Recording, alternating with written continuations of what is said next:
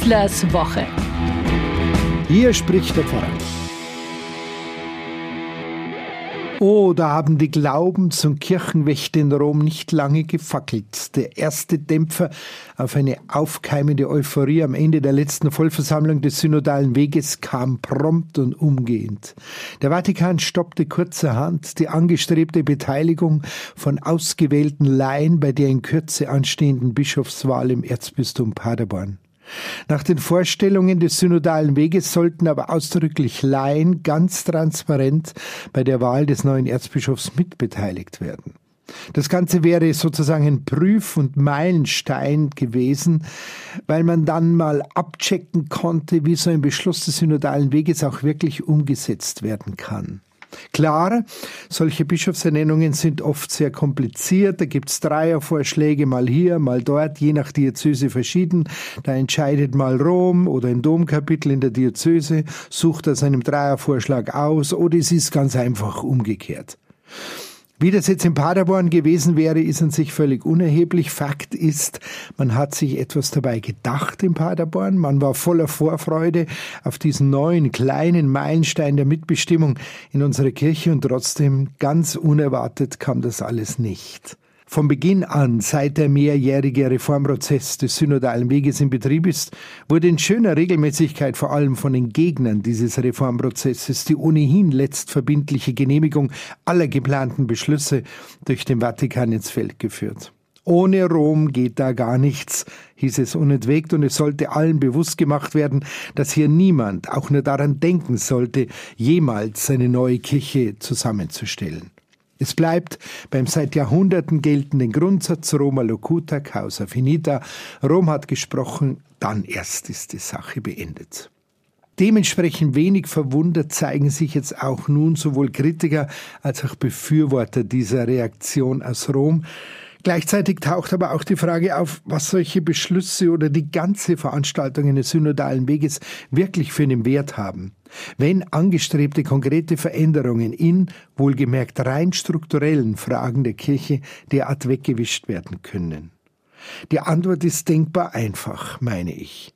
Vielleicht geht es ja in erster Linie gar nicht um die sofortige, konkrete eins zu eins Umsetzung dieser Beschlüsse. Immer wieder muss man sich erinnern, dass dieser Reformweg seine Ursächlichkeit im desaströsen Missbrauchsskandal und damit verbunden einer immer stärker werdenden Kirchenkrise besitzt. Fehlendes Vertrauen in diese Kirche, eine immer geringer werdende Identität der Menschen mit ihrer Kirche und das stetig schrumpfende kirchliche Leben in den Gemeinden, sie zusammen haben die deutsche Kirche auf diesem synodalen Weg erst zusammengeführt. Niemand dachte wohl auch nur einen Augenblick daran, dass jetzt hier kirchliche Strukturen von unten nach oben gedreht werden. Der Pflichtzölibat abgeschafft, das Priestertum den Frauen geöffnet und die Leitungsvollmacht den Laien übergeben werden wird und unsere Kirchen bald wieder wegen Überfüllung geschlossen werden müssen. Das Zeichen, das hier gesetzt wurde, war der Weg selbst, nämlich dass Laien und Kleriker als Synodalen vollkommen gleichberechtigt sich mit den Themen auseinandersetzen, die ohnehin auch weltkirchlich relevant sind und ganz sicher in der Zukunft eine Veränderung erfahren werden. Schon die Besetzung der angesetzten Versammlungen war daher zeichenhaft, eben konsequent, alphabetisch und nicht hierarchisch. Das zwingende Bemühen, die Strukturen der Kirche von einem überhöhten und bereits sich selbst überholten Klerikalismus zu befreien, ist auf allen Ebenen der Kirche zu spüren. Dass hier alle zusammen miteinander sprechen und nicht bloß eine Führungselite über andere, hierarchisch untergeordnete Gruppierungen in der Kirche.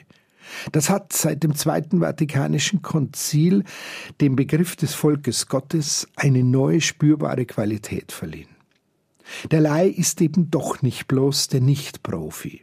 Er ist in allen Belangen der Kirche auch kein lästiger Quereinsteiger. Er ist wie jedes getaufte Glied der Kirche ein Vollprofi, der seinen Glauben verantwortungsvoll lebt und gestaltet. Diesen Leib Kirche, dessen Haupt allein Christus ist, bildet und ohne den es diese Kirche gar nicht geben kann. Der synodale Weg hat uns deutlich gemacht, dass wir unser Katholischsein nicht verstecken müssen, hat es eine Synodalin und ein engagiertes Gemeindemitglied einmal ausgedrückt. Ja, die Kirche wird weiter schrumpfen, wird Mitglieder verlieren, aber sie wird an Glaubwürdigkeit gewinnen und verloren gegangenes Vertrauen zurückbekommen von den Menschen. Es gibt daher keinen Grund, die zu Recht bestehende Euphorie über das Zustandekommen des synodalen Weges dämpfen zu wollen. Allen Unkenrufen und scheinbaren Rückschlägen aus Rom zum Trotz, aus dieser Sicht ist der gesamte synodale Prozess eine Volksgeschichte und niemand hat einen Grund, das in Abrede zu stellen. Denn es wurde ganz deutlich erkennbar, was und wer diese Kirche eigentlich ist. Eben keine nur von oben dirigierte Herde, die blind und sprachlos einhertrottet, aber auch keine wild gewordene Meute ehemals Gläubiger, die dem Sturm auf die Bastille gleich mit aufgepflanzten theologischen Bajonett und vorgehaltenen Kirchensteuerbescheiden die Bischofspaläste und den Vatikan zu erstürmen sucht. In der Kirche geht es immer um Charismen, verschiedenste Fähigkeiten, die sich in einer großen Strukturenvielfalt entfalten wollen. Ämter und Dienste begründen sich immer aus ihrer Verantwortung den Gläubigen gegenüber und ihrem Stellenwert im Leben der Gläubigen heraus. Keinesfalls sollte das auch zukünftig eine starre, unbewegliche Ämterstruktur bestimmen, die übrigens immer wieder im Laufe der Kirchengeschichte überarbeitet wurde und überarbeitet werden muss. Weder eine Befriedung des Kirchenvolkes von oben noch eine Revolution von unten hatten die Beteiligten am synodalen Weg im Sinn. Genauso ist ihnen aber auch deutlich bewusst, dass es keine nostalgische Rückkehr in ehemals gemütliche, sichere Zeiten der Verwurzelung von Kirche in der Gesellschaft mehr geben wird. Es geht und ging um nicht mehr aber auch nicht um weniger als um eine neue Glaubwürdigkeit und offenes, ehrliches Vertrauen in diese Kirche.